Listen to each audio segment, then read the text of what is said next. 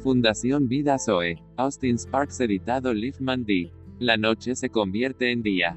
Esta noche es de Jehová por haberlo sacado en ella de la tierra de Egipto.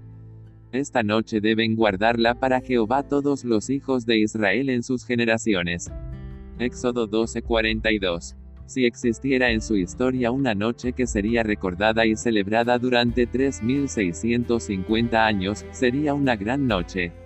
O pongámoslo de otra manera, si una noche fuera tan importante que Dios dijera que debería ser recordada por 3650 años por lo menos, ciertamente sería una gran noche. Pero eso no es nada, puede haber una noche en nuestra historia que vaya mucho más allá de eso.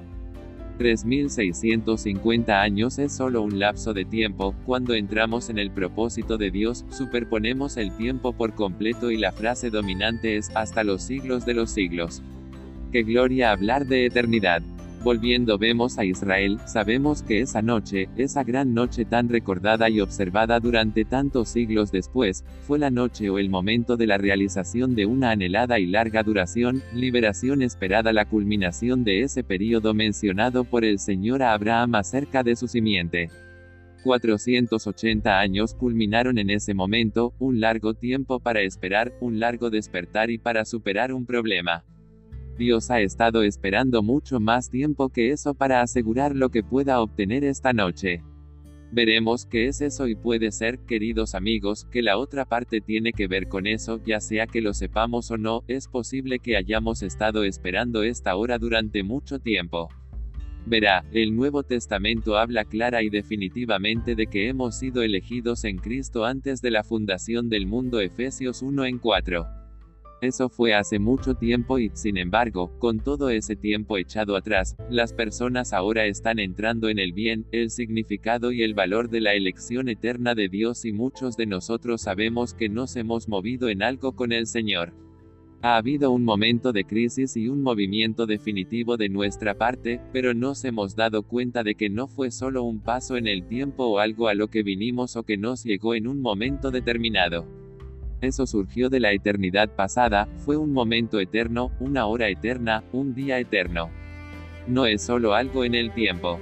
Y lo que está en mi corazón es tratar de presentarte algo de la inmensidad de aquello a lo que somos llamados, que entremos o no por primera vez, entramos en una nueva comprensión y en un nuevo sentido de lo que Dios ha estado esperando y, en cierto sentido, nosotros hemos estado esperando durante mucho tiempo. Hemos estado esperando, si se puede entender, hable así, desde antes de que naciéramos para algo que Dios significó para nosotros. Y si lo comprendemos, y no siempre lo comprendemos en el día en que nacimos de nuevo, sabemos que ha ocurrido algo, que ha sucedido algo muy grande. Tenemos la sensación de que para eso nacimos pero tenemos una comprensión muy limitada de su significado y nos espera un momento, o momentos, en nuestras vidas cuando algo de eso nos incumbe de una manera nueva. Y sentimos que todo lo que había sucedido antes era muy, muy pequeño en comparación con esto. Esto es para lo que no solo nacimos naturalmente, sino que nacer de nuevo es espiritualmente. Había un hombre de los fariseos que se llamaba Nicodemo, un principal entre los judíos. Este vino a Jesús de noche, y le dijo, Rabí, sabemos que has venido de Dios como maestro, porque nadie puede hacer estas señales que tú haces, si no está Dios con él. Respondió Jesús y le dijo, De cierto, de cierto te digo, que el que no naciere de nuevo, no puede ver el reino de Dios. Nicodemo le dijo, ¿cómo puede un hombre nacer siendo viejo? ¿Puede acaso entrar por segunda vez en el vientre de su madre, y nacer? Respondió Jesús, de cierto, de cierto te digo, que el que no naciere de agua y del Espíritu, que gloria volver a nacer de agua y Espíritu. Gloria, gloria, gloria.